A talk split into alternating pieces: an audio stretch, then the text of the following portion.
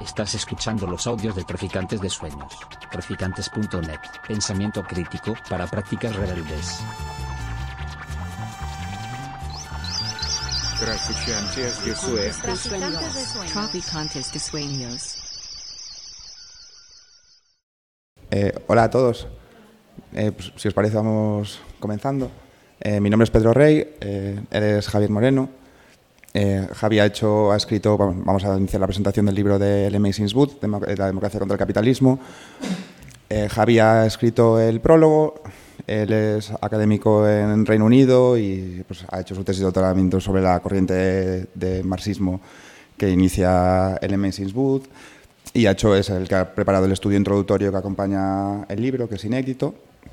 Entonces, nosotros lo que habíamos pensado hacer es, va, va a empezar a hablar Javi, pues como 15 minutos, 20 minutos, hará una presentación general del libro y cuáles son, por qué queremos, por, por qué cree él más bien que este libro es interesante y por qué es interesante leerlo hoy y, y por qué es interesante leerlo hoy en términos políticos, para pensar cómo intervenir políticamente en el día de hoy. Puede parecer un, un libro que es de pensamiento, que teorías abstractas, que puede parecer un poco pues, lejano de las problemáticas políticas actuales, y creo que eh, los dos estamos de acuerdo en que es un libro muy pertinente para pensar problemas muy concretos que nos están que, que tenemos que confrontar a día de hoy. Entonces, pues lo que, lo que habíamos pensado, Javi va a hablar sobre 15-20 minutos, presentará un poco pues, las coordenadas generales del libro, qué es lo que se cuenta ahí y por qué es relevante. Después teníamos pensado, pues, tratar, quizás profundizar así en algunos temas en medio de una conversación entre ellos y yo y entre él y yo y abriremos y abrimos a preguntas y charlamos y debatimos entre todos un poco a ver qué nos parece este libro y qué podemos hacer con él como arma para pensar políticamente. Así que si quieres, comienza. Gracias, Pedro. Eh, bueno, nada, primero gracias a, a Traficantes de Sueños por organizar este espacio y a Verso Libros por haberme dado la, la oportunidad de escribir este estudio introductorio, que la verdad ha sido un placer poder, eh, poder hacer porque me ha permitido ver cómo las, hay una serie de temáticas que recurren en el trabajo eh, de Ellen Maxine Wood y en este libro se ve muy bien cómo, cómo están conectadas. Y entonces el estudio introductorio, esto es algo que yo he querido, eh, yo he querido resaltar. Y entonces ahora pues había pensado empezar esta charla. eh, perdón. Había pensado en eh, eh, comenzar esta, esta charla simplemente haciendo una, una revisión bastante rápida y para presentar las bases y nada, y luego a ver si podemos tener una conversación eh, todos juntos. Bueno, eh, no me demoro más. Eh, Ellen Maxine Wood fue una de las pensadoras marxistas más importantes eh, de su generación. Desde los años 70 hasta su muerte en el 2016, ella desarrolla una obra muy polifacética cuyo punto de partida fue la teoría política, pero que nunca se atuvo a los límites de, aquella disciplina. Su trabajo desbordaba la teoría política tradicional, se extendía por la sociología histórica y entraba de lleno en el campo de la crítica social. Y sin embargo, a pesar de, de este carácter polifacético de su obra, su proyecto teórico mantuvo siempre una sorprendente coherencia. Y esto es algo que, como estaba diciendo ahora, se puede apreciar bastante bien eh, en, en este libro. Eh, es eh, La democracia contra, contra el capitalismo, eh, lo publica ella en el punto álgido de, de su producción teórica y es eh, la que es su obra más, más importante, más influyente. El libro se publica en 1995, en pleno triunfalismo capitalista tras la caída de la Unión Soviética y en medio de una profunda crisis del, marxismo, tanto como proyecto político eh, como a nivel intelectual. Y en el libro ella recopila una serie de, ensayos sobre temas varios, muchos de ellos publicados ya con, anterioridad y que sin embargo se leen conjuntamente sin problema, lo cual demuestra, mm, como decía, la, la coherencia que, que tiene eh, su pensamiento. Lo que se puede apreciar, pienso yo, es un proyecto eh, intelectual eh, sólido y, eh, un proyecto con una misión clara, que es el- la, re- la renovación y el relanzamiento del, materialismo histórico en un momento en, en el que no era nada fácil apostar por esto, pues iba completamente a contracorriente del supuesto fin de la historia que se proclamaba en los años, en los años 90. A modo de, síntesis, podemos decir que en la obra de Ellen Maxine Wood, en general, y en la democracia contra el capitalismo en particular, reaparecen constantemente tres temáticas distintas, pero bien entrelazadas entre sí. La primera es a lo que ella se refería como la historia social del pensamiento político. Maxine Wood, junto a su primer marido Neil Wood, desarrolla un enfoque particular a la teoría política que abogaba por la necesidad de situar el pensamiento político y las expresiones culturales en el contexto de las eh, relaciones sociales de una época. Aquí ella parte de una premisa básica del, del, materialismo histórico, que es que en cualquier sociedad los seres humanos establecen relaciones entre sí y con la naturaleza para garantizar su supervivencia y su reproducción social. Estas son las relaciones sociales, lo que se conoce en el marxismo como relaciones sociales y estas relaciones se tienden a articular en torno a eh, desigualdades y, relaciones de clase. Existen personas que producen y otras que se apropian de lo que aquellas, de un excedente de lo que aquellas producen. Lo que en el marxismo se conoce como la extracción de un plus trabajo. Y estas relaciones de clase se institucionalizan en formas de propiedad específicas en torno a las cuales surgen una serie de pautas de, eh, de conflicto y de resistencia.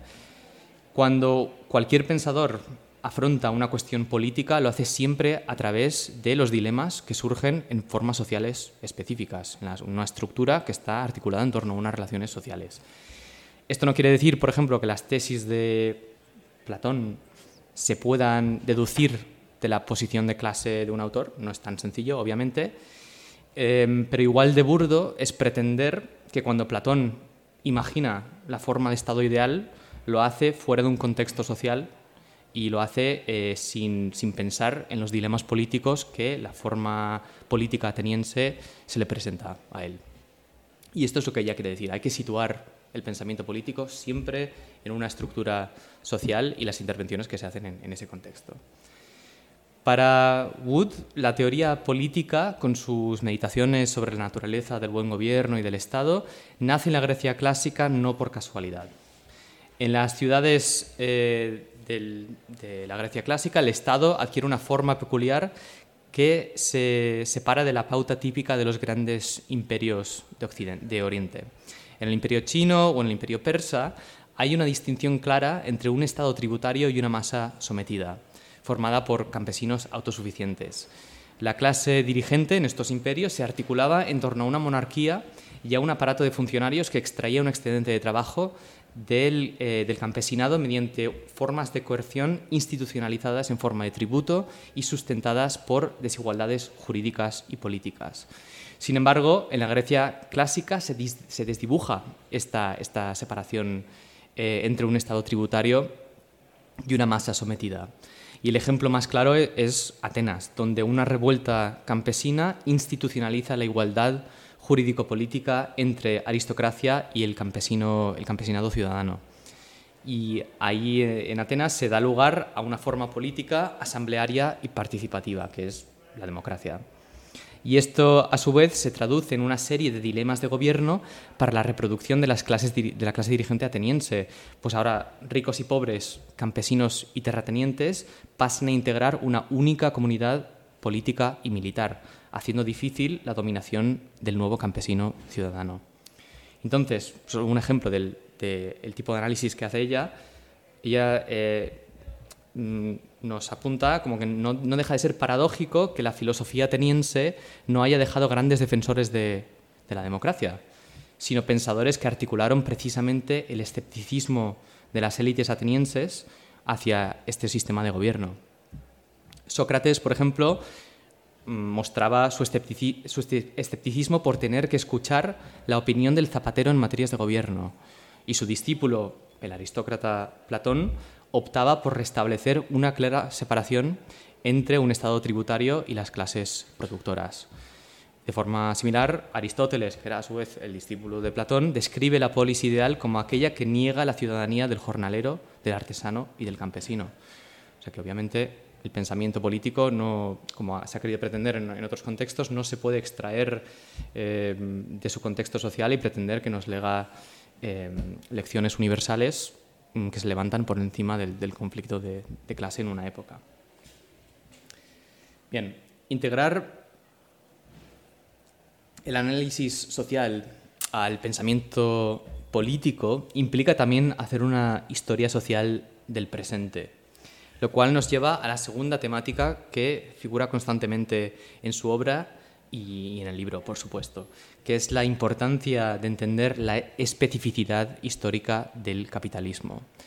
Mike Sinswood entendía el capitalismo de una forma muy concreta, identificando unas pautas de desarrollo específicas que lo separaban de toda sociedad anterior. Mientras que en las sociedades comerciales precapitalistas el mercado se presentaba más como una oportunidad de tipo rentista, el mercado se convierte en el capitalismo en un imperativo, marcado por la presión estructural que ejerce la competición en la esfera de la producción.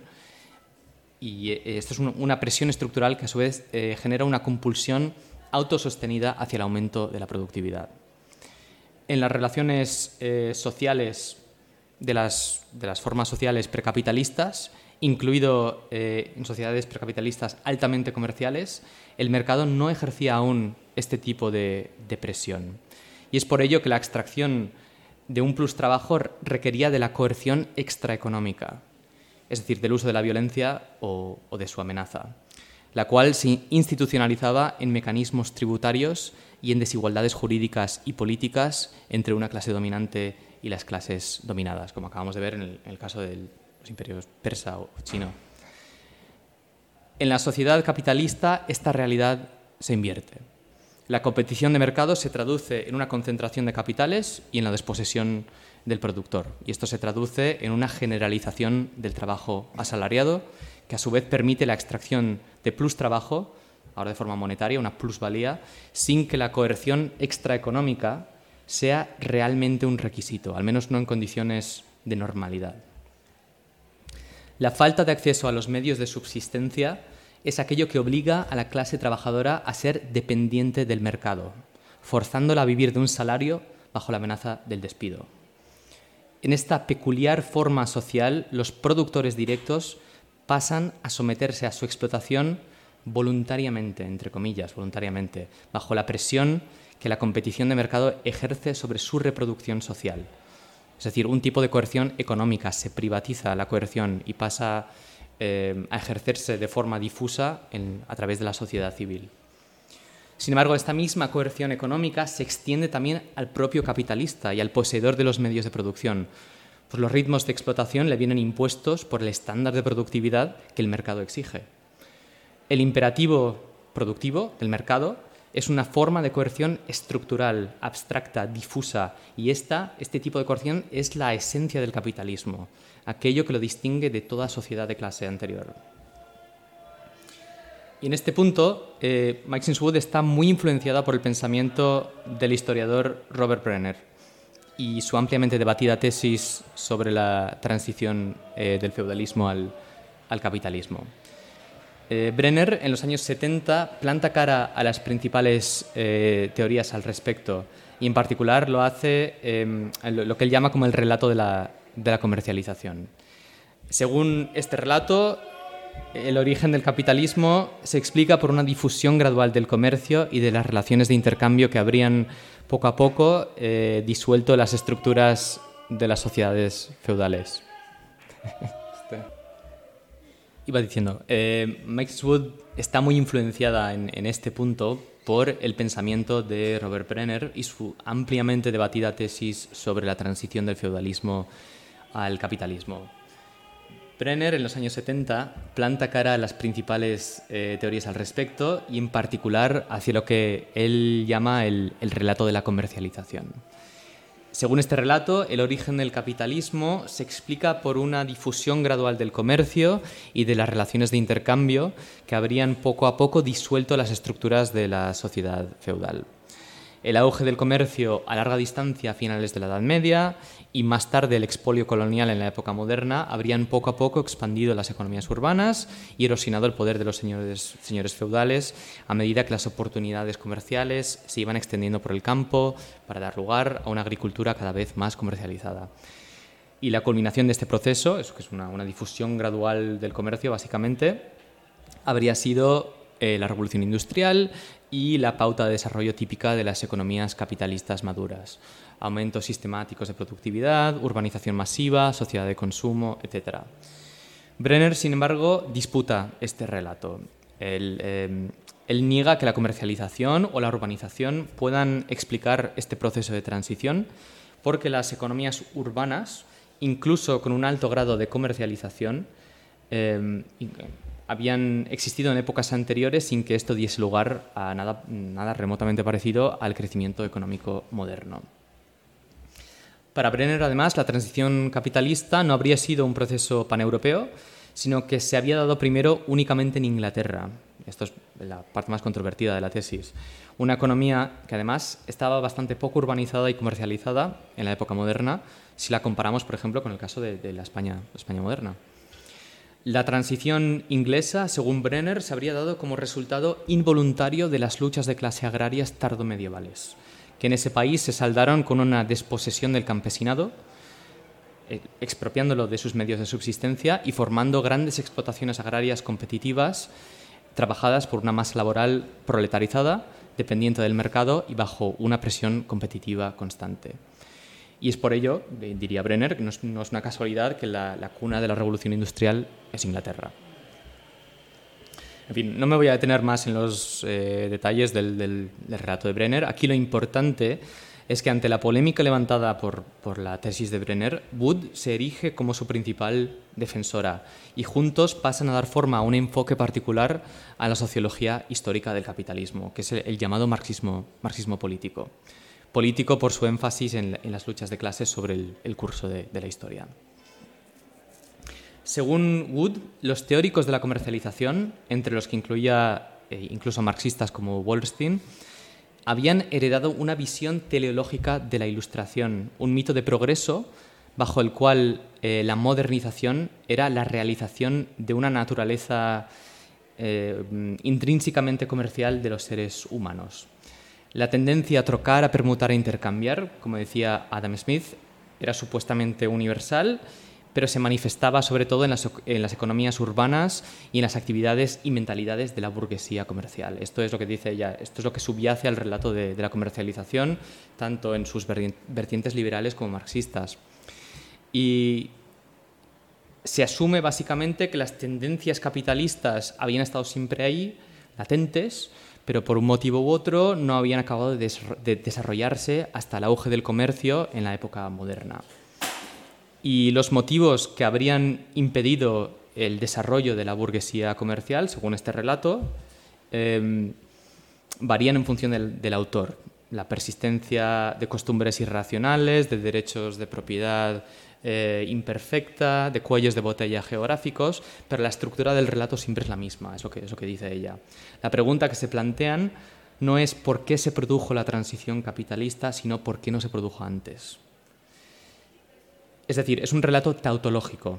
El advenimiento del capitalismo lo explican por medio de su existencia previa, su existencia latente al menos, lo cual supone, y esto es lo que dice ella, de forma implícita, en una naturalización de la lógica del, capitalismo.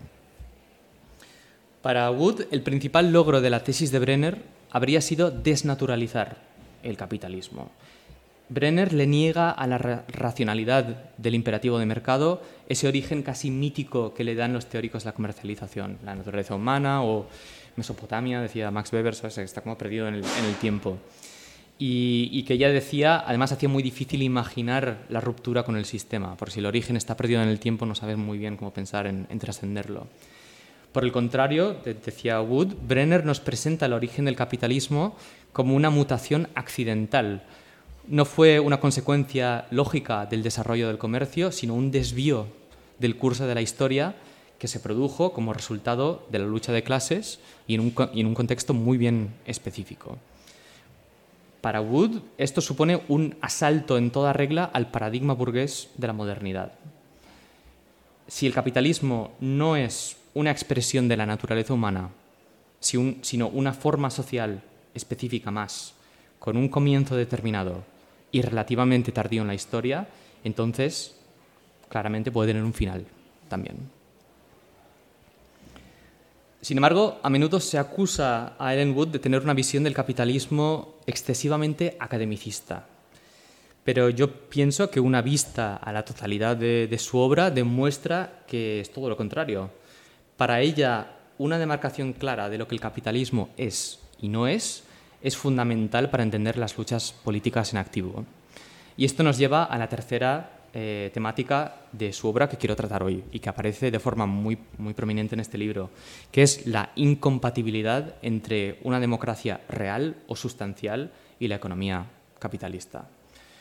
Para Wood, como acabo de explicar, la especificidad del capitalismo, aquello que le distingue de toda sociedad anterior, es que la competición de mercado hace que las relaciones económicas adquieran una especie de lógica autónoma. Y esto a su vez deforma la relación tanto institucional como ideológica entre lo económico y lo político, cuyas respectivas manifestaciones empiezan a asumir una apariencia cada vez más separada entre sí, hasta el punto que se empieza a imaginar la economía en términos abstractos, como si fuera una esfera de la realidad en la que operan leyes propias y donde la política no debería entrometerse. Esto, nos insiste eh, Wood, era literalmente impensable en épocas anteriores, en las que no había una separación nítida entre lo político y lo económico. No es otra que la economía política de Adam Smith y sus seguidores, la corriente ideológica que se encarga de articular algunas de las primeras expresiones intelectuales de esta realidad, la cual, las cuales naturalizan Em, mm, las cuales naturalicen el capitalismo y que, eh, que, los teóricos de la conversación, de la comercialización, incluso en sus vertientes marxistas, acaban aceptando de forma tácita.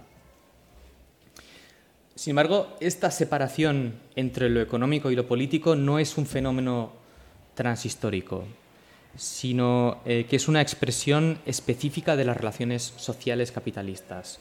Y esto es debido a que la asignación del trabajo y la distribución de su producto no responden en una sociedad capitalista, al menos no fundamentalmente, a dictámenes políticos, sino a una compulsión estructural abstracta que tiene lugar en la esfera privada de la reproducción.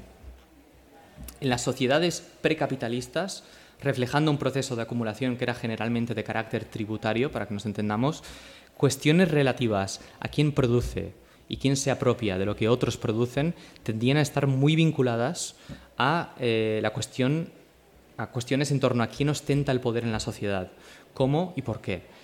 Es decir, lo económico en, las sociedades precapitalistas tenía un carácter inmediatamente político, porque no había una separación clara entre el Estado y la, y la economía.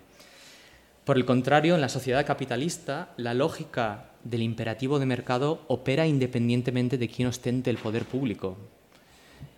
En condiciones normales, es decir, sin grandes disturbios, la explotación se autosostiene por el propio contexto estructural, por las presiones del mercado. Y esto hace muy difícil de, identificar em, la fuente de la explotación y de politizar también, claro. En este tipo de sociedad, la dominación de una clase por otra se hace perfectamente compatible con la incorporación de los explotados al proceso político o democrático, siempre y cuando, claro, las relaciones sociales de propiedad que constituyen esta, realidad capitalista, es decir, eh, que la lógica del mercado competitivo o la propiedad privada eh, pasen a estar eh, blindadas por mecanismos constitucionales. Cuando se alcanza este marco institucional, que es a fin de cuentas lo que, lo que sostiene esa separación entre lo político y lo económico, la igualdad legal entre individuos, incluso la práctica del sufragio universal, deja de suponer una amenaza para las élites económicas. En este contexto, y ese, perdón, es en este contexto en el que las élites económicas es más acaban por tolerar la integración eh, de los explotados en el Estado dando lugar a la llamada democracia liberal. Wood argumenta que la, eh, democracia tenía un, significado mucho más sustancial en la Atenas precapitalista que en las democracias liberales.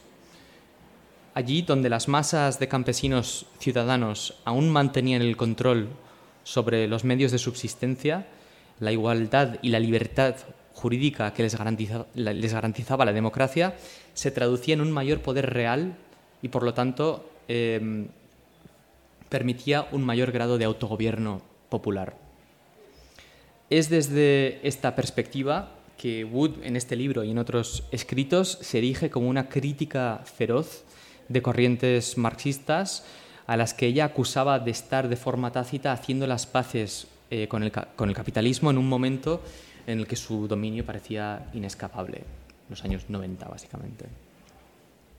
Ella era muy crítica, por ejemplo, con el socialismo de mercado, eh, pero también con el postmarxismo de Ernesto Laclau y de Chantal Mouffe, que desplazaba la política de clase por un proyecto de radicalización de la democracia liberal, para hacerla más representativa y para ensanchar las libertades civiles, pero que eh, abogaba por esto mientras que postergaba la conquista del, socialismo de forma cada vez más, indefinida. Lo que Wood dice, y estoy a punto de acabar ya, es que mm, parece no entender que la sociedad capitalista es la primera con un, un alto grado de compatibilidad entre las libertades civiles extraeconómicas, precisamente porque la dominación adquiere un carácter impersonal y se ejecuta a través de la sociedad civil. Entonces, ensanchar el espacio de la sociedad civil y de las libertades civiles no tiene por qué, o sea, no, tiene por qué eh, suponer un acto de emancipación necesariamente.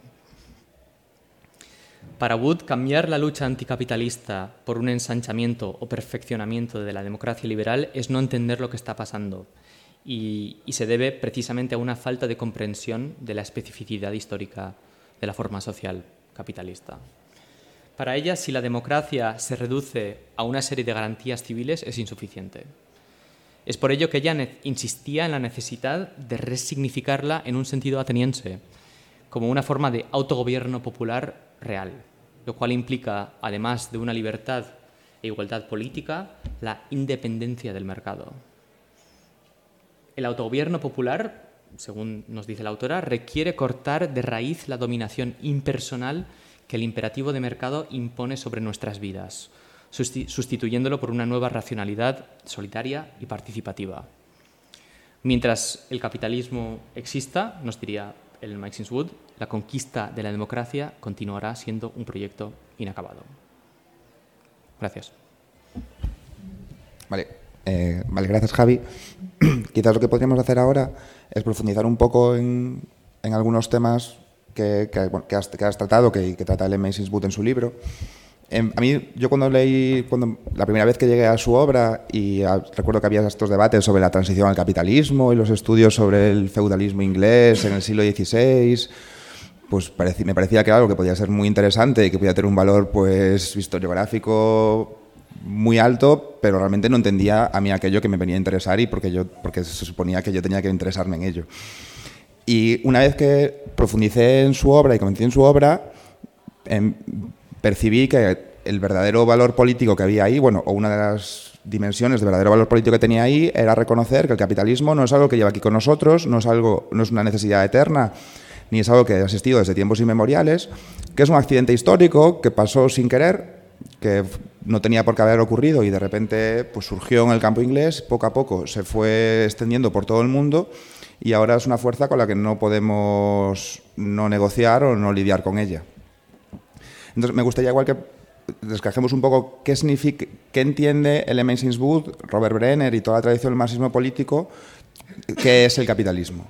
Porque si pensamos que el capitalismo es simplemente intercambio o si, o si pensamos que simplemente mercados, pues nos vemos abogados a pensar que ha habido capitalismo desde hace miles de años y que por lo tanto en nuestros propios horizontes vitales pues concebir algún tipo de organización social poscapitalista pues sería poco menos que una quimera.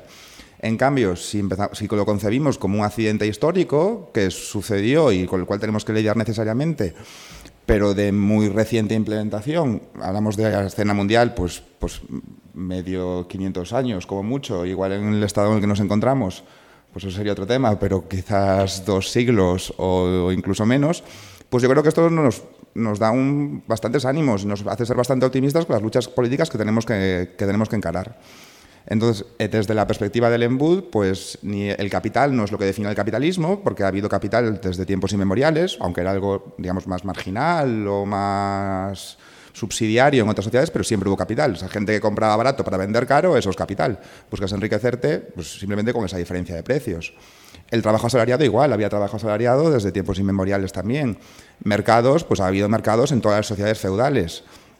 Sin embargo, hay algo que es históricamente específico de las, de la sociedad en las que vivimos nosotros, que es, digamos, no sé si tú estás de acuerdo con esta lectura, una situación de desposesión general, de que nosotros estamos separados de los medios que nos permiten reproducirnos.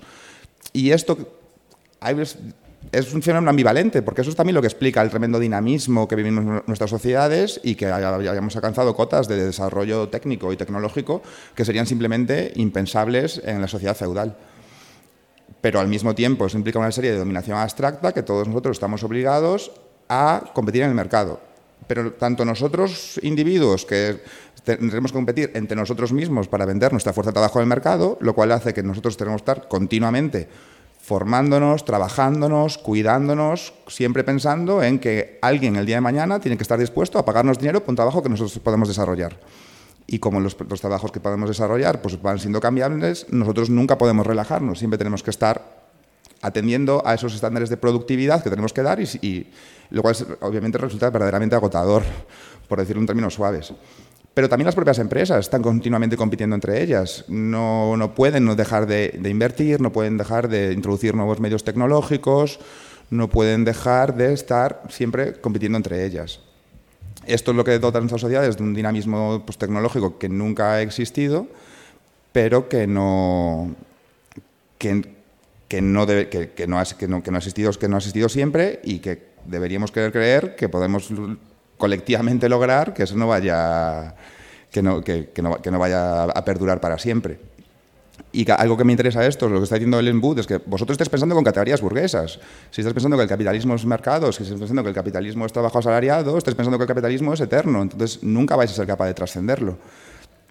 ¿Cómo, ¿Cómo, lees tú la importancia política de esta definición, que a veces puede parecer algo escolástico, ¿no? de qué es el capitalismo y, y algo como muy, muy, muy, fijo, muy, una definición técnica muy rígida, pero que yo creo que hable potenciales, potencialidades políticas inmensas, porque, porque todo, supongo que todos hemos sentido alguna vez un siento, un siento descorazonamiento, un siento de pesimismo, de que no hay posibilidad de hacer nada. Hagamos lo que hagamos, vamos a perder. Pero bueno, si pensamos que tenemos la suerte, buena o mala, de, vivir en este mundo, que es el que nos toca vivir, pero que si tiene una fecha de origen que podemos delimitar, pues también podemos pensar que tiene una fecha de caducidad. No sé cómo, no, sé cómo piensas tú cuáles son las potencialidades políticas que abre este entendimiento de qué es el capitalismo tan alejado de la tradición liberal y, por supuesto, también de la tradición marxista. Sí, es, verdad, de gran parte de la tradición marxista. Eh, y esto es una división que se ve en el, propio Marx, porque en el Marx la, primera parte del trabajo de... Él siempre fue muy, muy ambiguo con, con esta cuestión, pero en, por ejemplo, el manifiesto comunista refleja bastante bien el relato de la comercialización, les, le da un carácter, eh, en fin, un carácter más crítico, pero el, el primer Karl Marx, digamos, está está operando con categorías burguesas, sí, pues, claramente. Incluso el propio modo de producción es una adaptación del, del concepto de Adam Smith, el modo de subsistencia. O sea, es que está, lo, ha cogido y le ha cambiado un poco el, nombre. Eh, y, lo que vemos es eso, sí, una, una sucesión eh, de fases de la historia mediante las cuales el comercio se va extendiendo gradualmente y al final, de repente, mm, mm, entra en juego esta, esta dinámica eh, de la eh, la, producción, la productividad autosostenida. Sin embargo, luego el, Marx más maduro, ya en el, Capital, por ejemplo, empieza a problematizar un poco eh, esta cuestión. En el volumen 3, él dice muy claramente que el comercio es insuficiente para explicar la transición entre, entre modos de producción. Y él dice, es más, en aquellas sociedades anteriores precapitalistas en las que el comercio tenía un carácter eh, dominante, no se tiende a, aumentar la productividad de, las fuerzas de producción, sino que es más, se tiende a, em, eh, se tiende como a, crear un estancamiento, básicamente. O sea que ahí abre un poco el melón de decir, vale, pues entonces si no es el comercio, ¿qué es? ¿Qué es lo que, lo que nos ha hecho eh, entrar en esta, esta dinámica que es eh, tan específica y tan sin precedentes en la, la historia de la humanidad? y que nos ha hecho cambiar las pautas básicas de, eh, sociales, de, vivir en sociedades mm, donde el, campesinado tenía una, mm, un dominio aplastante, donde la productividad estaba estancada, donde básicamente formas políticas tributarias dominaban la reproducción de la sociedad a sociedades proletarizadas, urbanizadas, e incluso donde existe un nivel de derechos civiles, pero que al mismo tiempo muy poco control sobre nuestra propia reproducción. Y yo creo que la Marx empieza a apuntar hacia la, la desposesión del, del, eh, trabajador, o sea, la separación del trabajador de los medios de subsistencia. Y, pero yo creo que eso también es insuficiente. Eh, yo creo que tiene que haber también una dinámica de competición productiva. Y eso es algo, eh, ya lo dicen otros escritos, que solamente es posible muy recientemente, por cuestiones tanto sociales como tecnológicas, que las presiones, eh, que digamos que, si una empresa empieza a aumentar la productividad, a aumentar la oferta y a bajar los precios, que eso tenga un impacto mm, eh, por todo el sistema, digamos, ¿no? y que, que, fuerce a que todo el mundo tenga que responder a esa, a, esa nueva realidad, ¿no? Como que el estándar de productividad está subiendo constantemente y todos tenemos que adaptarnos a ello. Estamos todos conectados por esa, por esa lógica. Y mm, eh, ella y Brenner dicen que es, esto empieza a darse forma en Inglaterra, en el campo inglés, no en la ciudad, en, eh, a partir del siglo XV más o menos, pero que tarda bastante en extenderse a otros países de, incluso de, de Europa Occidental. Ella dice, por ejemplo, que el absolutismo es eh, un camino paralelo al del capitalismo que, se toma a la salida del feudalismo, que eh, digamos que esa era la norma de feudalismo al, absolutismo o, digamos a, volver a caer en una segunda servidumbre, como ocurre en Europa Oriental, en Europa Occidental hay sobre todo absolutismo, y en Inglaterra se da la opción más rara, que es una transición capitalista. Y es, la menos intuitiva, digamos. O sea, que cada vez lo va este relato se trata de desnaturalizarlo más. Y yo creo que además, desde la perspectiva de la historia económica y social, es lo que más sentido tiene. Eh, porque cuanto más Brenner hace unos argumentos bastante sólidos, o sea, hace un análisis comparado y dice, si tú me dices que Francia está teniendo la... Eh, está teniendo la, misma reacción que Inglaterra en este periodo, es que las dinámicas sociales y políticas son completamente, son completamente distintas. Y yo creo que mm, esta tradición generalmente sitúa la difusión del capitalismo fuera de Inglaterra casi que eh, a partir del 19. Mm, hasta entonces es un, está muy aislado y, además explica el auge geopolítico imperial de Gran Bretaña en el 18 y la revolución industrial y a partir de ahí es a través de las presiones geopolíticas que eso le impone a otros países que se empiezan a instituir transiciones desarrollistas dirigidas por el Estado como por ejemplo en Francia o en otros países que intentan responder a esa situación, es decir, que Gran Bretaña ahora tiene un poder fiscal y militar que no tenemos, con el que tenemos que competir. Y, bueno, eh, ¿cómo se traduce esto políticamente? Yo diría, mm, pongamos, no sé, tres cosas. Primero, uno, la especificidad del, capitalismo hace que lo desnaturalicemos. Eh, gente, la, tradición liberal no tiene ningún problema en naturalizarlo. Lo, ven, eh, gran parte de la historia económica ni, ni utiliza el término, pero el, relato es el mismo siempre. Em, otros sí que lo utilizan. Max Weber, por ejemplo, no se cortaba en decir que era Babilonia.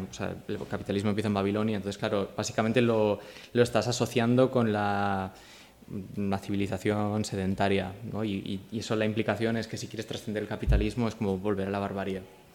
Em, dentro de la tradición marxista, Claro, es que es un problema, porque si tú tomas las, las categorías de este relato y dices, bueno, es la época moderna, vale, eh, pongamos Wallerstein, 1492, la conquista eh, del, continente americano, etc. Bien, ¿por qué exactamente 1492? las dinámicas que vemos en este periodo, a pesar de la escala, es brutal, mm, bien, pero cualitativamente no es tan distinto de, las conquistas del Imperio Romano, por ejemplo, ¿no? el, genocidio, el expolio, la difusión del mercado, todo esto, en la antigüedad se hace una escala también importante. ¿Por qué 1492? Yo creo que Wallerstein nunca responde a eso. Se lo, pone Brenner, le dice, eres un neosmiciano, porque tiene mucha sorna el Brenner, pero Em, otros que han seguido en la estela de Wolverstein se ven forzados a traer o sea, llevar la transición cada vez más atrás. Y ahí vemos cómo están el desliz hacia, hacia una naturalización. Arrighi, por ejemplo, empieza a hablar ya de la Edad Media, ¿no? de, de Génova, tal, vale. Eh, Banaghi ahora mismo está en el Imperio Romano. Se fue antes al Imperio Islámico, ahora está en el Imperio Romano. Pero eh, la conclusión lógica es, donde estaba Weber, incluso más atrás, Gunder Frank, termina, el capitalismo, el sistema mundo capitalista comienza hace 5.000 años. Gunder Frank. Claro, estamos, estamos cayendo en esa trampa. Entonces, esta perspectiva mucho más específica nos fuerza a no naturalizarlo. Y al no naturalizarlo podemos empezar a imaginar formas de trascenderlo. Y también de entender qué es, lo, qué es lo que nos domina específicamente. No es el mercado como tal, sino el imperativo de mercado, la productividad constante, esa competición de mercado que estructura nuestras vidas de forma abstracta. Y luego, tercero, ¿qué quiere decir esto? Porque claro, lo que me estabas diciendo, claro, es que planteo un dilema. Eh, por un lado, el capitalismo, esta carrera de productividad constante, nos domina, nos hace, nos hace vivir una vida estresante, pero al mismo tiempo eh, las ganancias materiales y tecnológicas han sido espectaculares históricamente. Sin embargo, desde los años 70 lo que hay es un estancamiento secular, un, colapso de la inversión y, eh, bueno, y de la productividad también. Y esto tiene que ver, eh, diría Brenner, con la, el sobredesarrollo. O sea, hemos llegado a un mundo en el que la industrialización, que, que ha sido siempre el motor de la producción capitalista, ha llegado a un momento de saturación. El mercado mundial está, está lleno de exportaciones y eso eh, hace que las tasas de ganancia se depriman y los capitalistas están empezando a huir a posiciones rentistas eh, que son, les permite una, una extracción de plusvalía por, de esa forma, que se empieza a parecer cada vez más a los sistemas tributarios de, de otras sociedades. Es lo que Brenner ha estado escribiendo últimamente. Claro, si la productividad, si ni siquiera podemos asumir que la productividad constante va a seguir, ¿sabes? Que digamos que era lo que tenía ideológicamente, permitía al capitalismo hacer un proyecto hegemónico, eso además también nos empodera, de decir que quizás, eh, quizás debamos producir menos, por ejemplo, ¿no? Eh, estamos a punto de cargarnos el planeta, quizás sea el momento ¿no? de, decir, entrar en un proceso de, de planificación solidaria y democrática, intentar organizar la sociedad eh, industrial que nos ha legado el capitalismo de una forma mucho más horizontal y, y retomar el control sobre nuestras vidas. Entonces yo lo, yo lo entiendo así eh, y creo que eh, mientras que el, el, marxismo de la comercialización tiende hacia otras posiciones generalmente tercermundistas, diría yo, aquí vamos hacia otros derroteros más eh, horizontalistas, me parece. A mí me parece muy interesante lo del imperativo de mercado, porque estamos acostumbrados a pensar, es cierto que los mercados han existido desde hace mucho tiempo, pero claro, no es lo mismo que tú Imagina, pongamos que tú tengas una explotación de tierra, que tengas tu producción mínimo de, de, alimentos que te permite sobrevivir y que tengas un excedente. Pues este año pues había una muy buena cosecha de tomates y tú los llevas a un mercado y pues si te los puedes cambiar y puedes conseguir a su cambio pues lechugas, pues maravillosamente bien. Pero si por lo que sea tú no puedes vender esos, esos tomates, pues tú sigues teniendo Tú sigues, tú sigues, pudiendo reproducirte. Entonces el mercado, pues como creo que utilizaste esta expresión, el Mrs. Boot, es meramente una oportunidad. Puedes mejorar pero tú siempre, tu, tu, propia, tu propia vida no está en juego. El problema que tenemos ahora es que si no vendemos satisfactoriamente en el mercado, literalmente morimos de inanición. De, bueno, de inanición o por, o, o por lo que sea, pero nuestra reproducción está completamente comprometida. Y es precisamente esa, es ese rol singular de los mercados, lo cual yo creo que la tradición marxista solo han sido este grupo de autores el que lo ha, el que lo ha señalado con esta, con esta claridad. Y a mí otro tema que me, ahora hemos hablado del capitalismo, igual podemos dar una vuelta a la otra palabra del título, de democracia. Quizás uno de los ensayos más famosos de Limwood, que es el, capital, el capítulo 1 de este libro, que fue publicado inicialmente en el Anunes Review a principios de los 80, es el que postula la, la, la, distinción, la separación entre lo económico y lo político.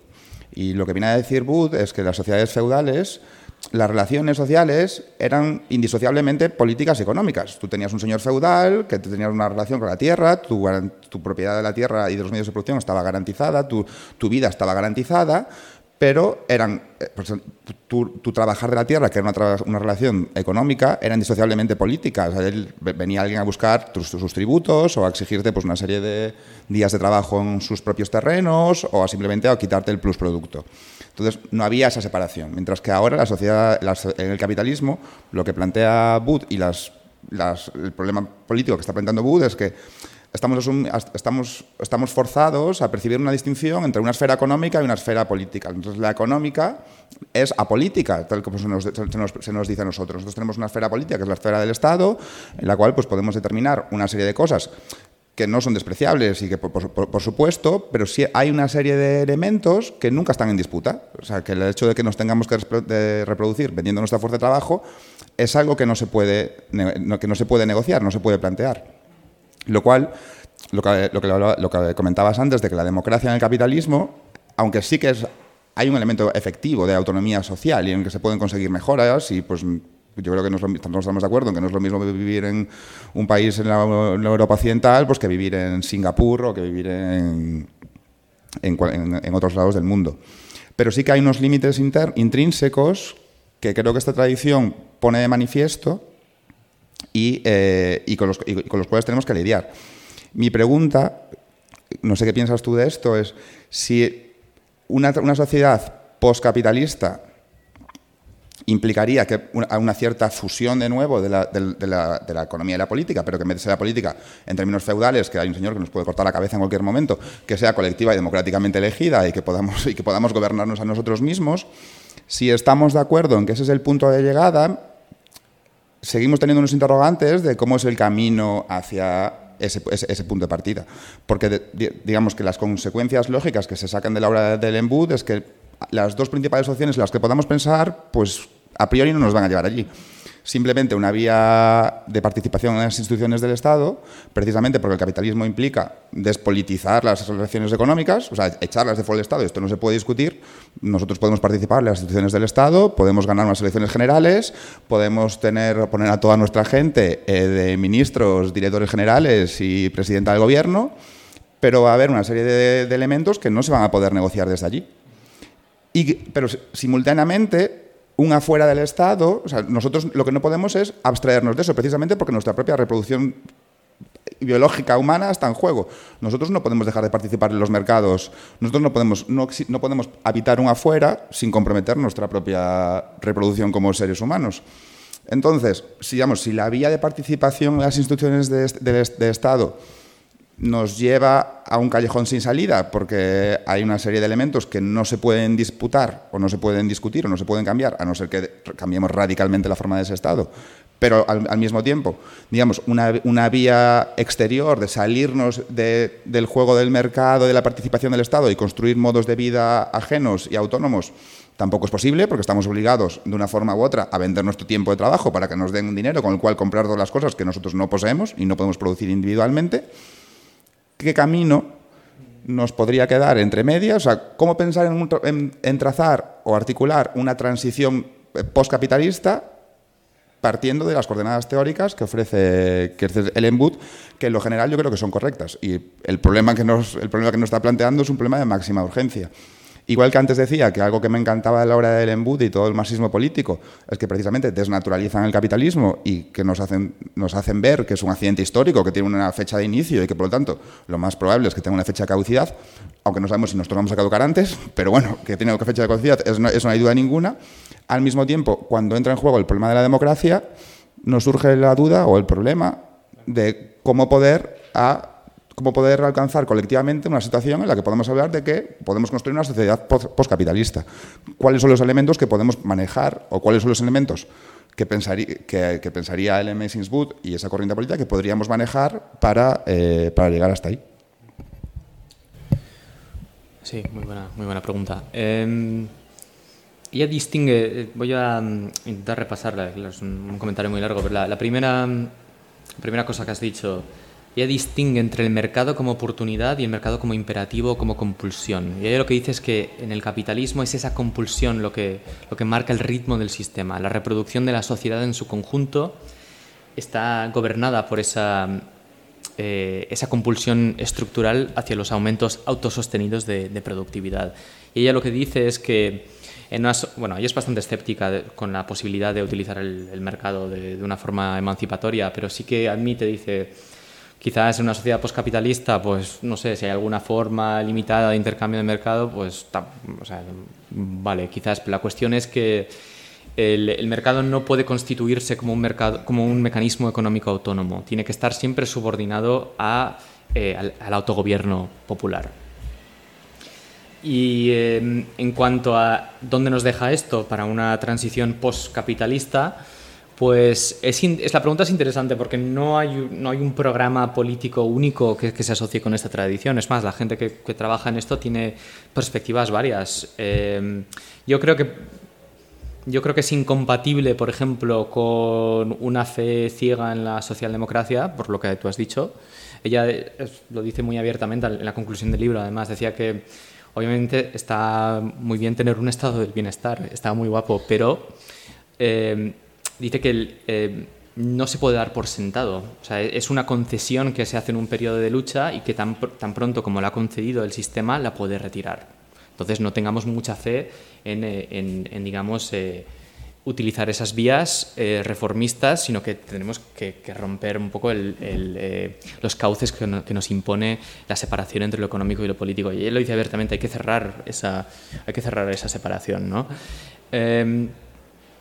Luego, mm, yo, que según creo, no hay nadie de la tradición así más tercermundista que haya, quizás por la polémica entre Brenner y Wallerstein, tuvieron ahí un debate fortísimo.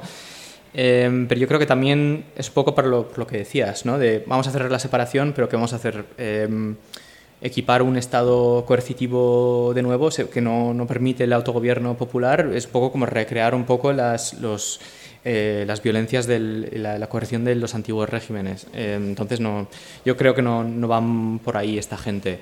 Sí que he visto, por ejemplo, hay gente mm, que tiene, mm, tira más para, digamos, vías revolucionarias insurreccionales, donde mm, intentan abogar por reformas democráticas hasta donde nos dejen. Y luego, porque claro, la- lo que se dice aquí es que hay una separación entre lo económico y lo político, la coerción se privatiza, es estructural, es abstracta, el Estado no tiene por qué intervenir, tiene un, un rol auxiliar, pero ese rol auxiliar entra en juego violento en el momento en el que la separación está en peligro, para, porque tiene que renovar, reproducir esa separación. ¿no? Entonces, en el momento en el que pongamos tengamos, eh, bueno, hace poco fue lo de Allende, ¿no? el aniversario de Allende, pongamos que tengamos una, un programa reformista, tomamos el Estado, empezamos a, utilizar, eh, entrar en un programa de, de desmantelamiento desde arriba del capitalismo, entonces entra en juego, digamos, la, eh, la coerción de nuevo. Entonces, claro, la gente que tira más de, por vías así insurreccionales te dirá, sí, sí, ve ahí y tal, pero estate listo. Pues, o sea, estate listo para cuando, haya, eh, cuando haya jaleo. Entonces, eh, abogan por esto. Otros tiran más de una especie de éxodo, más eh, corrientes más anarquistas de intentar crear espacios de autonomía y básicamente intentar, intentar minar las bases del sistema eh, yéndose, del separarse del Estado y tal. Y yo creo que ella no es muy explícita, pero por ejemplo, ella rechaza una vía revolucionaria. Dice que no, no cree que es plausible y seguramente no es deseable tampoco, porque digamos que el, el proceso en el que te, te fuerza, digamos, a un, una situación en, en, el que, bueno, esto no lo dice ella, pero lo, lo, relleno yo.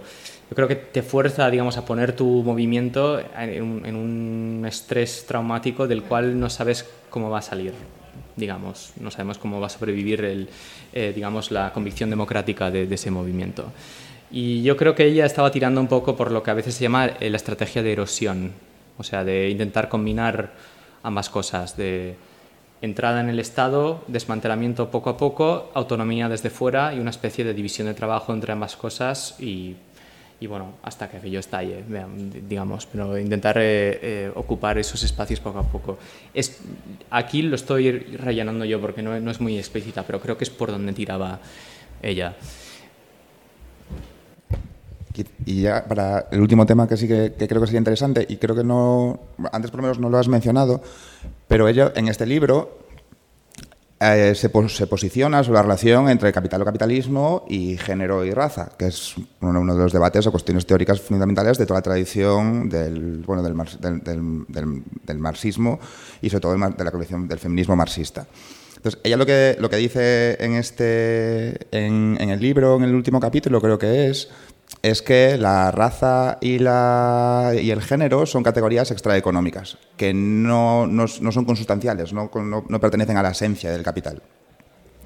Que igual que podríamos, que ella dice, nosotros yo podríamos imaginar una sociedad capitalista sin distinciones de género o sin distinciones de raza, pero nunca podríamos imaginar una, una sociedad capitalista sin relaciones de clase, porque sin, sin, relaciones de clase no hay mercado, pero en principio, aunque nunca se ha dado históricamente, pero conceptualmente podríamos imaginar un capitalismo en el que no haya relaciones de género o un capitalismo en el que no haya eh, diferencias raciales. Y esto ha sido unos... Ella ha sido muy debatido la tradición feminista marxista y ha recogido pues, reacciones en general bastante virulentas, pero en última instancia dispares, porque yo creo que aunque el, hecho de hablar que la raza y el género son relaciones extraeconómicas, que, ella, que se equivoca en ese término, que ese término efectivamente es falaz, ella está apuntando a algo que es que en última instancia yo creo que es correcto, que es eh, cuál es la esencia última del capital. O sea, creo, ¿Sería concebible en un mundo ideal una sociedad capitalista sin relaciones de género y de raza? Yo creo que sí. ¿Han existido en algún momento en el transcurso histórico? No, porque las relaciones de raza y las relaciones de género preexistían. Entonces, cuando el capitalismo, que tiene un origen muy reciente, aparece en la escena mundial, pues esas relaciones de género y esas relaciones de raza raciales ya preexistían. Entonces el capitalismo pues, em, emerge en un mundo en el que ya existían y digamos que las incorpora, las moviliza, las mueve, las modula y las mantiene consigo mismo y las usa. Donde yo creo que ella falla, o sea, se equivoca radicalmente, aunque el punto general yo creo que es correcto, donde creo que ella se equivoca es al hablar de identidades extraeconómicas, porque nosotros, tanto la raza como, la, como las relaciones de género, sirven para fragmentarnos como clase trabajadora. Son diferencias internas que, por un lado, impiden nuestra solidaridad, impiden que todos nos sintamos uno, porque estamos divididos entre nosotros, y yo lo digo como hombre blanco, que sé que a mí me ha tocado la parte buena de, estas divisiones. Pero, pero y, por otra parte, o sea, no solo es en tanto que impide la acción conjunta de la clase trabajadora, o sea, todos aquellos que estamos obligados a vender nuestro tiempo periódicamente para poder simplemente sobrevivir, pues en, el momento en que impide nuestra acción conjunta, al menos la, la dificulta, ya no es una cuestión extraeconómica. Pero y al mismo tiempo, cuando nosotros vamos al mercado a vender nuestro tiempo de trabajo, en función de que tengamos una inscripción racial u otra, o en función de que tengamos una inscripción de género u otra, vamos a ser capaces de vender nuestro tiempo de trabajo a un tiempo u otro. Yo, como hombre blanco o occidental, puedo vender en esta la sociedad española mi fuerza de trabajo, por lo general, a un precio más alto, se me va a remunerar más que si yo estuviese racializado, negro o si yo tuviese una constitución sexual femenina.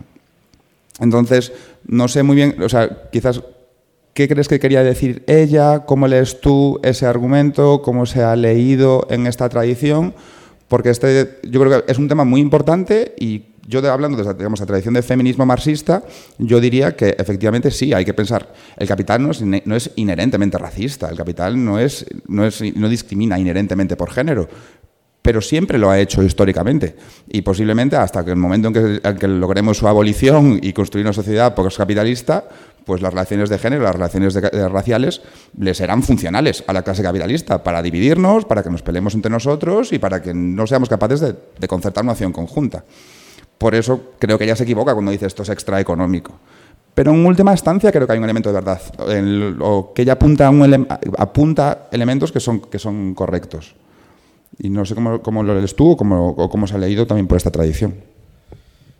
Mm, sí, yo creo que estoy de acuerdo. Básicamente lo, has puesto mejor de lo que lo, podría articular yo, pero em, sí, es sin duda la que es la aseveración más controvertida de, su carrera. El, bueno, el término que ella utiliza es que el capitalismo es estructuralmente indiferente hacia la raza y hacia el género, lo cual ha causado, ha levantado una polémica tremenda. Y, claro, y gente incluso dentro del marxismo político rechaza esta, esta tesis. El, debate está abierto. Em, ella siempre se mantuvo en esto, con, siempre lo, argumentaba con una característica claridad lo que lo decía ella. Y yo creo que se tiene que marcar un poco en el, em, el contexto en el que ella estaba escribiendo. Esta era la época del, del postmarxismo y era la época de, digamos, eh, abandonemos la política de clase por los nuevos movimientos sociales, posterguemos las demandas socialistas, centrémonos en cuestiones, eh, ganar espacios para identidades subordinadas y eh, mm, busquemos una radicalización de la democracia liberal que nos permita crear un espacio emancipador. Y ella lo que decía era que no estaban entendiendo eh, que el capitalismo podría asimilar gran parte de esas demandas de la misma forma que el capitalismo ha podido asimilar la igualdad jurídica entre ciudadanos, algo lo cual hubiese sido impensable en otras sociedades en las que las desigualdades jurídico-políticas eh, estructuraban la eh, explotación económica, porque no había separación entre lo económico y lo político. Sin embargo, en el capitalismo, en la esfera política puede haber igualdad porque la explotación está ocurriendo en una esfera distinta.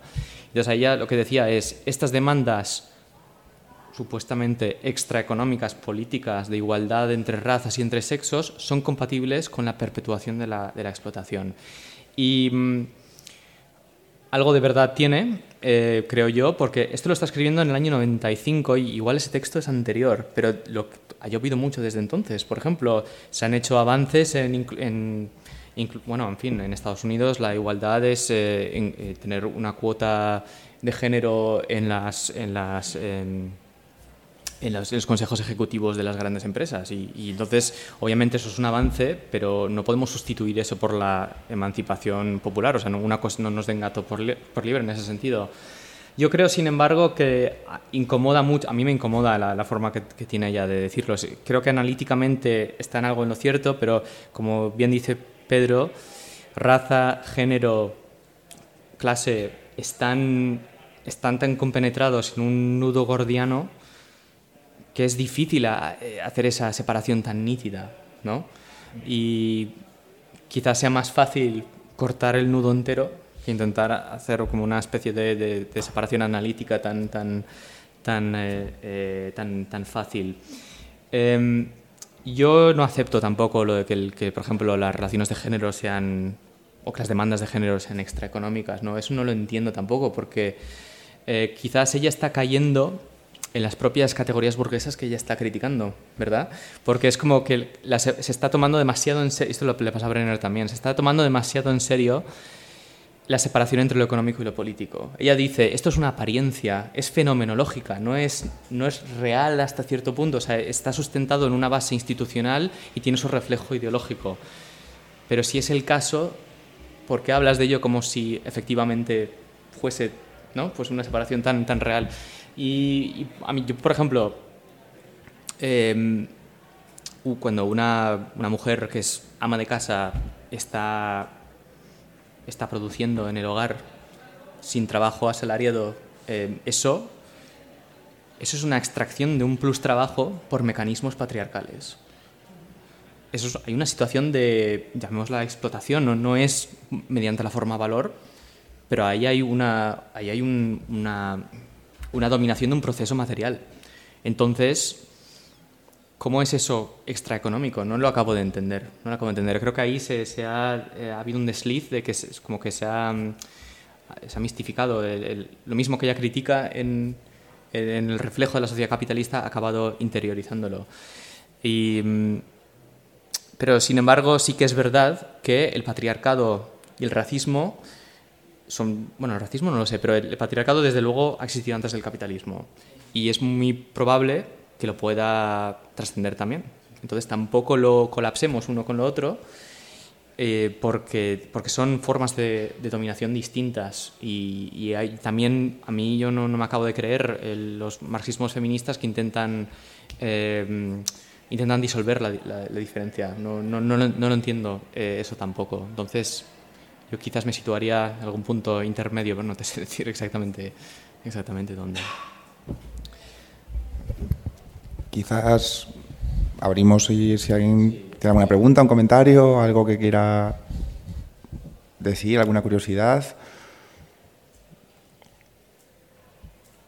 O si nos lo dejamos aquí, como que hace mucho calor, hace mucho bochorno.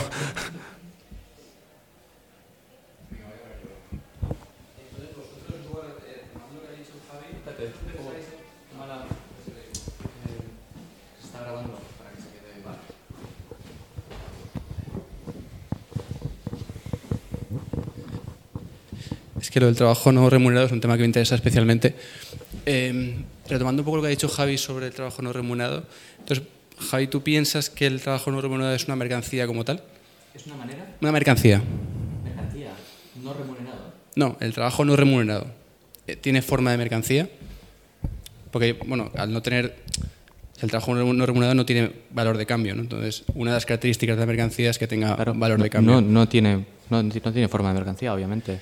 Claro, entonces, ¿cómo, se puede estar un plusvalor de algo que no es una mercancía? Plus trabajo, plus producto, no un plus valor. Claro, pero el plus trabajo entiende que es o sea, trabajo no pagado, ¿no? Entiendo que es o sea, sí, trabajo, pero, el trabajo no, eh, claro, pero no tiene por qué tener la forma de valor, ¿sabes? El trabajo es, entonces por tanto es valor.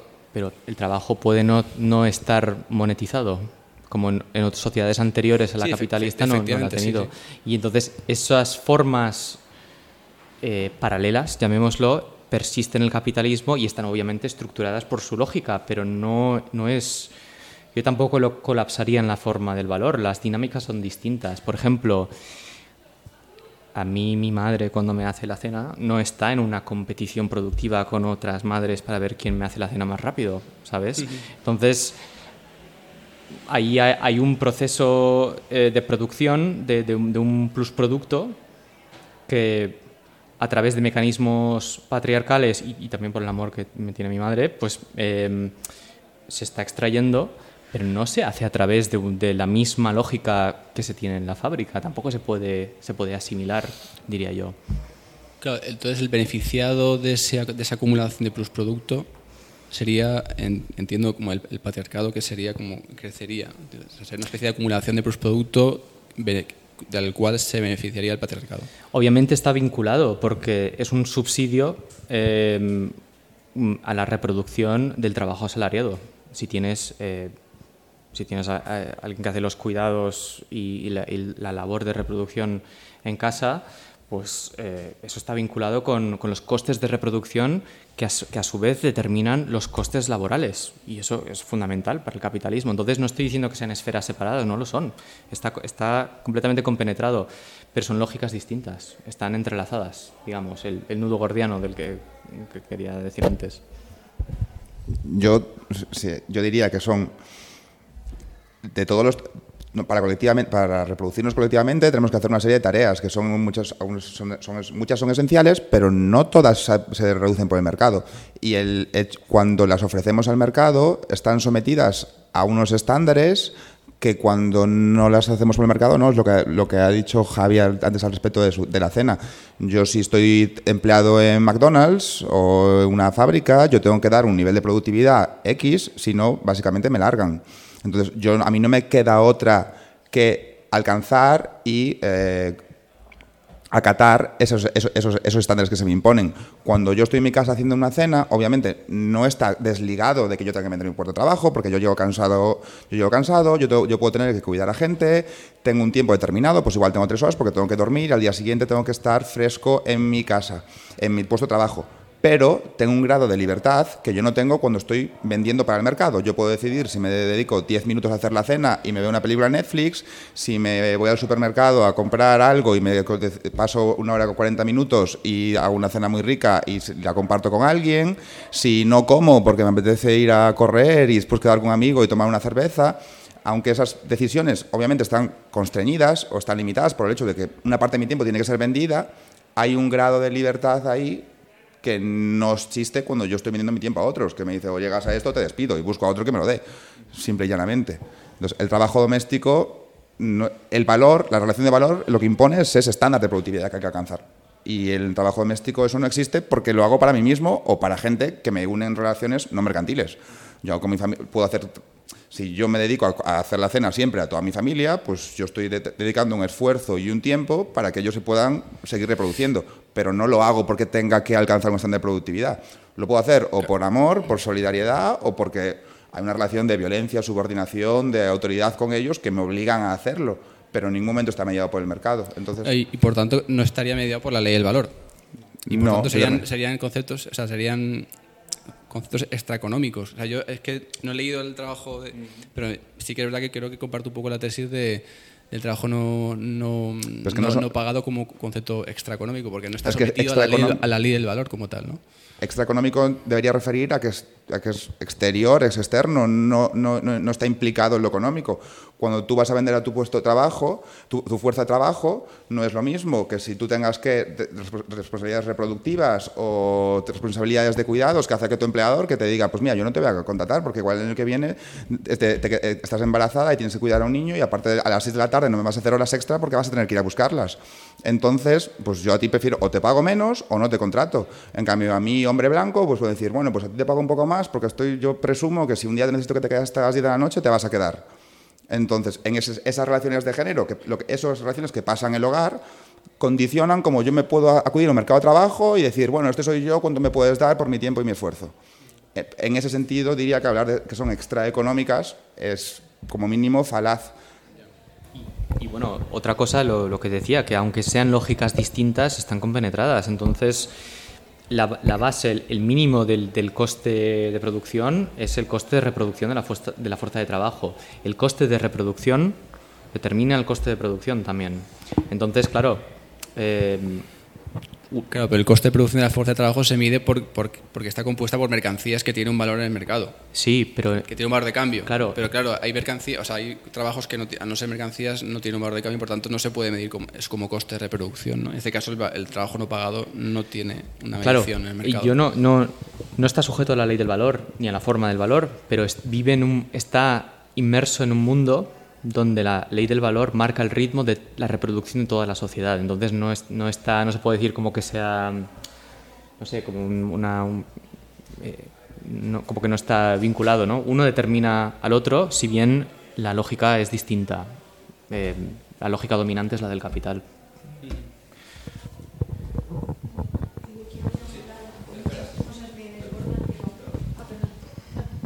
Quería preguntaros cuál es el futuro del, del capitalismo. Por ejemplo, en, en 50 años, mm, parece que la revolución no va a ser el camino, a lo mejor tampoco la socialdemocracia. A lo mejor vivimos en un mundo en el que el trabajo doméstico eh, se, se paga por el Estado. Tantas cosas pueden suceder, o que también el cambio climático nos desborde, o que vayamos a otros planetas. Pero ¿cómo imagináis después del capitalismo qué nos espera? ¿A lo mejor una dictadura? Eh, no sé, ¿qué pensáis? Bueno, eh, yo personalmente creo que estamos muy acostumbrados en nuestros espacios políticos, en nuestras tradiciones políticas, a asociar poscapitalismo con bueno, o asumimos que una sociedad poscapitalista es una sociedad en la que hubo algo que hemos ganado y que hemos construido algo mejor. Y yo creo que tenemos que también asumir que una sociedad poscapitalista es algo peor. O sea, una, una regresión a una sociedad feudal en la cual no sea capitalista, porque nosotros no vendemos nuestro tiempo de trabajo, nosotros tenemos un dueño y no tenemos libertad personal para decir, no, contigo no quiero trabajar, pues yo creo que sería una, sociedad peor de la que nosotros habitemos.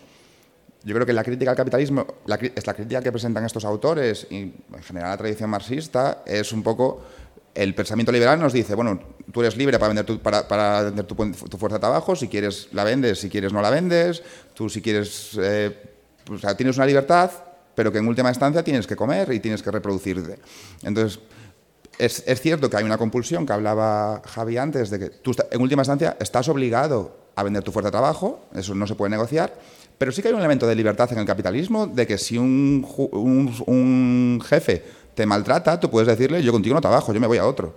Entonces, sí que hay un cierto grado de libertad que del cual nosotros disponemos, pero sí subsumido, subordinado a una compulsión, obligación general a seguir vendiendo nuestra fuerza de trabajo.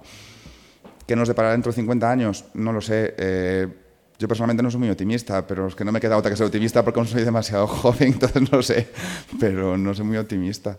Pero me preocupa más la crisis ecológica ligada implícitamente o super- o sea, de- de- derivada del capitalismo, que es cómo podemos llegar a... es que- igual tenemos un horizonte temporal demasiado corto como para, para- para preguntarnos estas preguntas. Sí, es una, es, obviamente es la, la pregunta que, que hay que plantearse.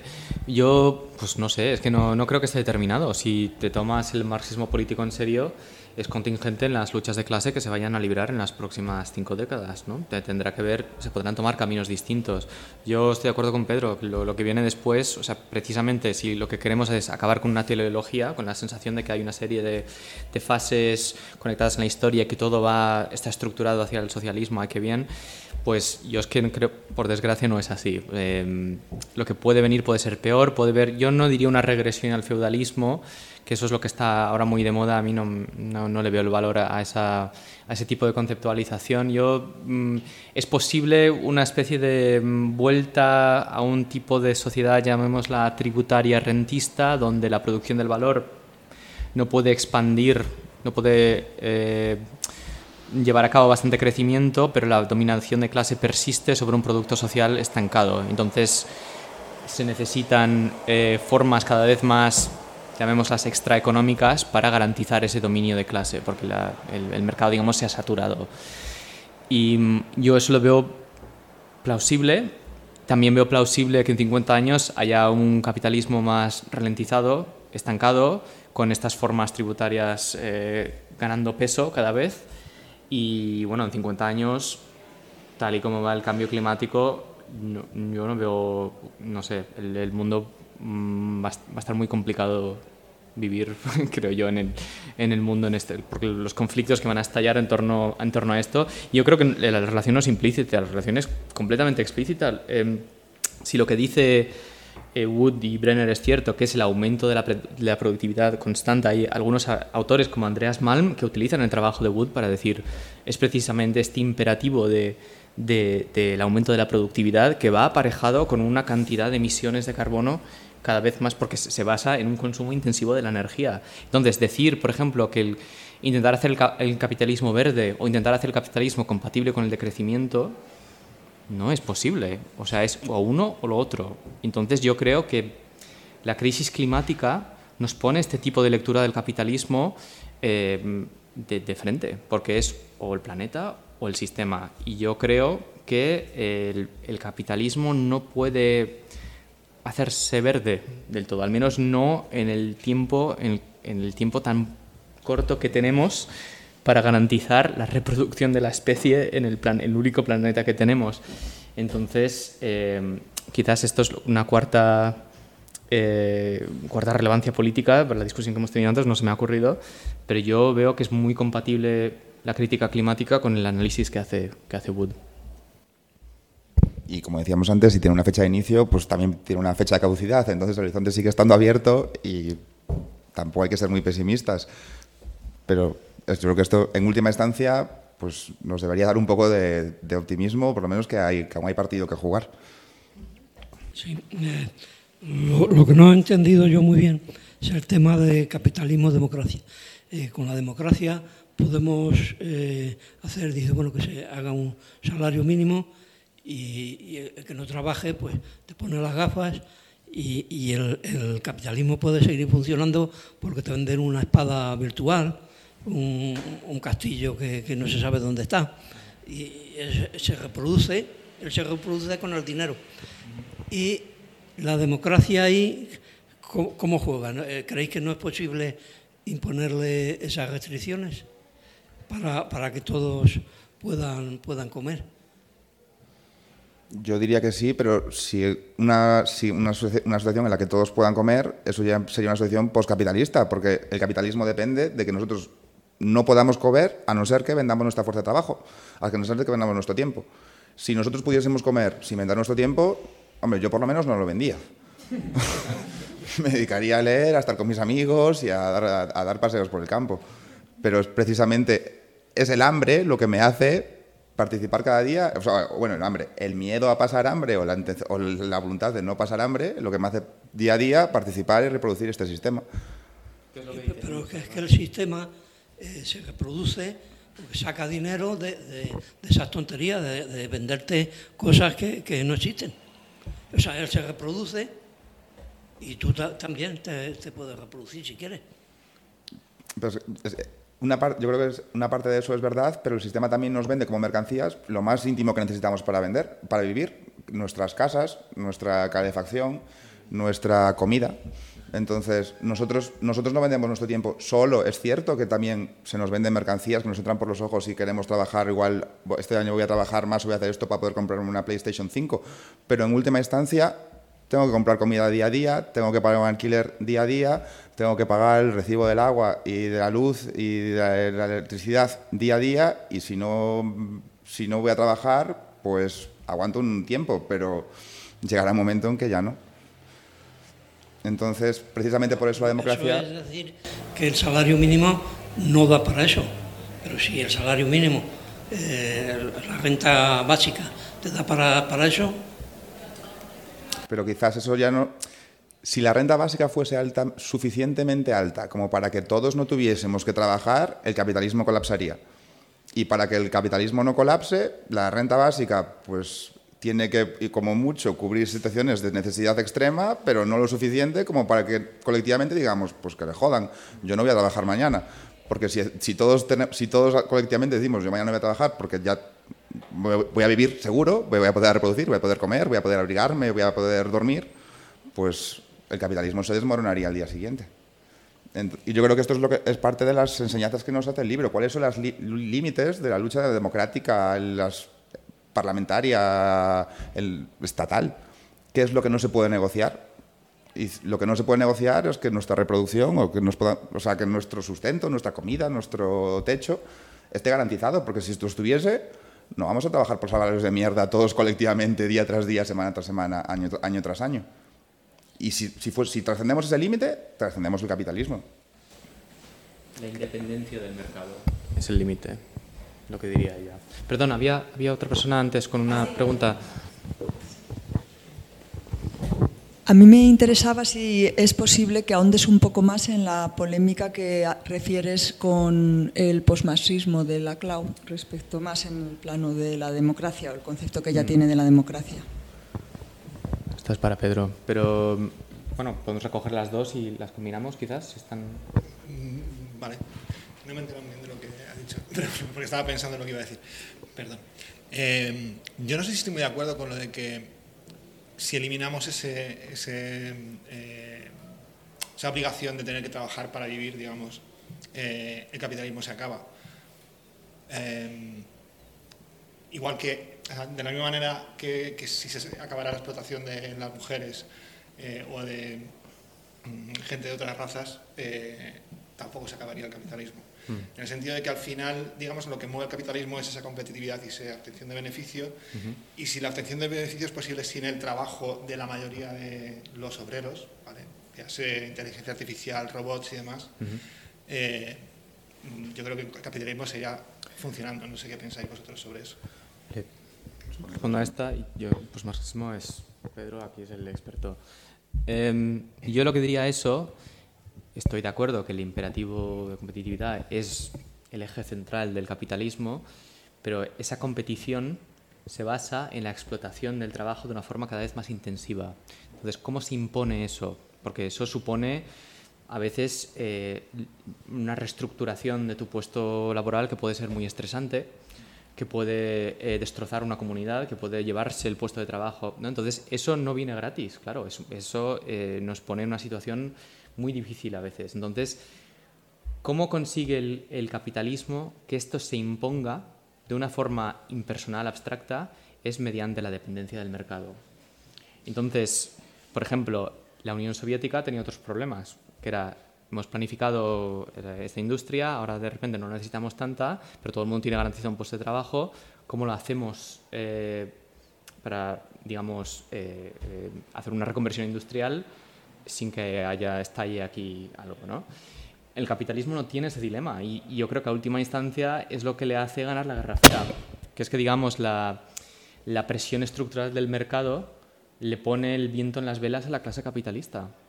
Y si tú garantizas la subsistencia de la fuerza laboral a la que tienes que, que, explotar constantemente cada vez más, pues es posible que diga, bueno, pues si tengo la, la subsistencia garantizada, me, a ver, igual no tengo una vida de abundancia, pero me dedico a pintar, me dedico a leer, me dedico... Y esto, si no fuese cierto, ellos están muy ansiosos por esto, ¿sabes? Los capitalistas lo dicen, ¿no? Que si ahora el subsidio de empleo es demasiado alto, aquí nadie va a querer trabajar.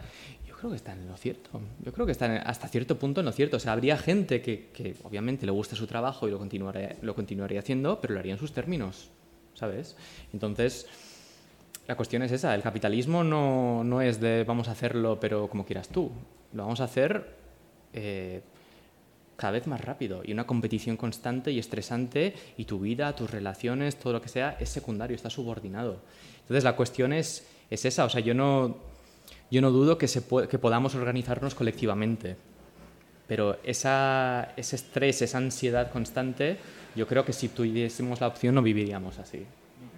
Entonces, es, es aquí es, es esto lo, que quiere decir ella. La independencia del mercado le cortaría las, las alas al, al capitalismo, nos, pondría en una situación, es un límite, digamos.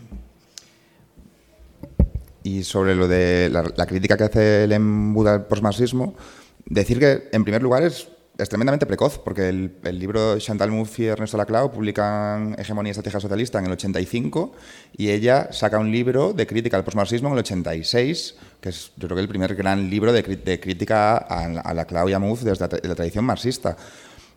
Resumiendo mucho, ya lo que les imputa es que esta separación que ella señala entre lo económico y lo político, los progresistas se la tragan y no la cuestionan.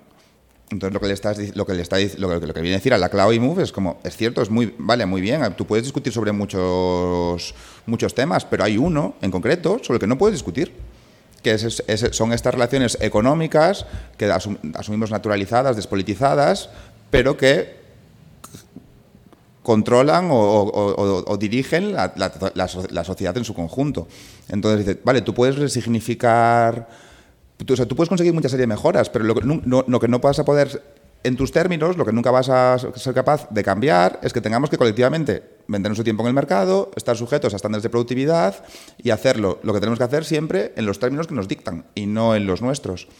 Y lo que es, básicamente su crítica es, vosotros esto, esa parte estrictamente económica, no la consideráis. Para vosotros la clase es una, es una identidad. O sea, entonces, la clave Mood dice, bueno, pues ahora como los partidos comunistas pues ya no ya no lo ya no arrasan y a la gente pues ya no le pone mucho ir con una camiseta del Che o con simbología comunista, pues básicamente la clase ahora ya no importa mucho. Ya lo que importa son los nuevos movimientos sociales, el ecologismo, el feminismo, que oye, que muy bien, que muy importante, pero dice, es que hay una le decir el embut a, a los postmarxistas que la gente no se identifica como obrera no quiere decir que su condición obrera, o sea, su condición de que no tiene, que, tiene para comer, tiene que vender su puesto de trabajo, no siga estando ahí.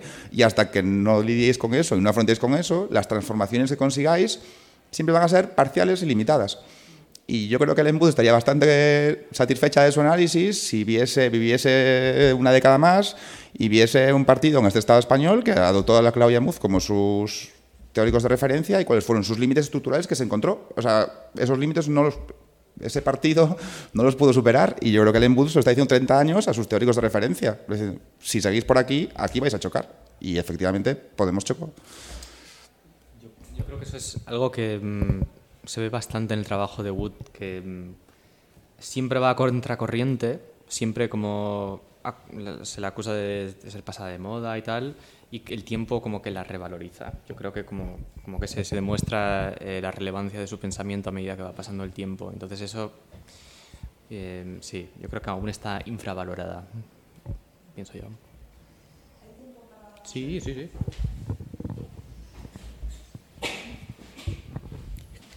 Yo un poco por seguir con el planteamiento que ha hecho él respecto a la renta básica universal, yo veo que es un logro, efectivamente, en una disputa política por una redistribución, pero claro, yo creo que hay que tener también en cuenta, o sea, si sí. se consigue, eh, o sea, creo que hay que ir en esa línea, pero también hay que tener en cuenta la dimensión de cómo se organiza el trabajo, o sea, porque bien pensemos que leeríamos más, eh, mm, tendríamos más ocio, un ocio dentro del mercado, pero tendríamos que reproducirnos, o sea, tendría, el trabajo tendría que seguir siendo necesario. Entonces estamos un poco entrando en la lógica de qué se produce, cómo se produce, cómo se organiza la producción, el control de los medios de producción y un trabajo no encaminado a la extracción de plusvalía, que se convierte simplemente en un medio eh, y no en un fin, que sería en una sociedad postcapitalista, yo imagino un poco, no sé, como el pájaro que tiene que construir su nido, nosotros tendríamos que pensar eh, cómo nos reproducimos colectivamente, ¿eh?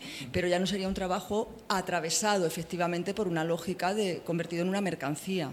Entonces yo lo veo más por ahí, creo que es un gran logro lo que usted planteaba de una defensa por una renta básica universal, pero no es es un paso importante, yo creo, porque te daría una cierta libertad eh, que no tienes en la actualidad, pero no nos podríamos parar eh, ahí si no vamos más allá de cómo queremos reproducirnos colectivamente. ¿no?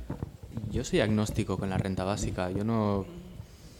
O sea, yo, yo, pienso que. Eh, por un lado,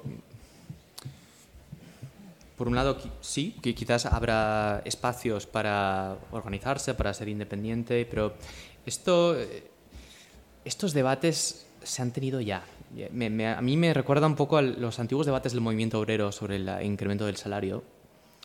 Y se decía siempre, si solamente se aumenta el salario, pero no se ataca la propiedad privada, entonces aumentas el salario y te subirán el precio y ahora tu salario no vale tanto. Entonces, hay que atacar a cómo se organiza la producción o de lo contrario es el pez que se muerde la cola. Entonces yo tengo el temor de que yo creo que se, que se, tendrá que luchar, no, no está determinado de antemano. La renta básica quizás sí habrá espacios, no, no, creo que sea necesariamente lo más emancipador, pero que puede tener ese carácter inflacionista que, que lo acabe socavando. Porque, entonces tendremos el planteamiento, entonces ¿qué hacemos? ¿Controlamos precios?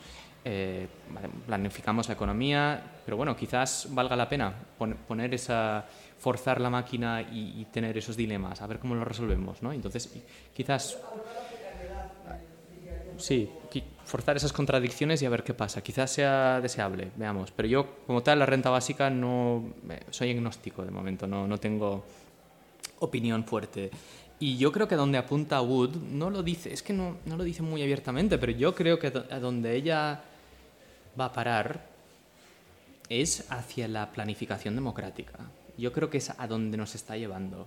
O sea, ella está diciendo que el imperativo de mercado no tiene que estructurar nuestras vidas, tenemos que ser independientes del mercado para que la, la democracia sea verdaderamente una forma de autogobierno popular. Ella, ella de la forma que lo dice es, la democracia tiene que constituirse no solamente como un mecanismo político, sino como un mecanismo económico. Ahí estamos en, terreno de planificación democrática, claro. Entonces, pero no lo dice, esto lo estoy rellenando yo, pero, creo que es, es, a donde apunta. Mercado como medio de intercambio, algunas veces dice, bueno, pues sí, tiene ahí alguna función quizás, pero tiene que estar completamente subordinado a la comunidad política, democrática y popular. Y yo creo que estoy de acuerdo con eso. Yo sobre la renta básica añadiría que en última instancia, o sea, todas las medidas políticas públicas que se puedan sacar que beneficien a la clase trabajadora, bien y mejor. O sea, mejor vivir en Suecia que vivir en Singapur. Entonces, si podemos conseguir que aquellos que, están en peor situación pues, tengan un ingreso monetario mayor que les permita sobrellevar mejor la subsistencia, pues a muerte con, con eso siempre.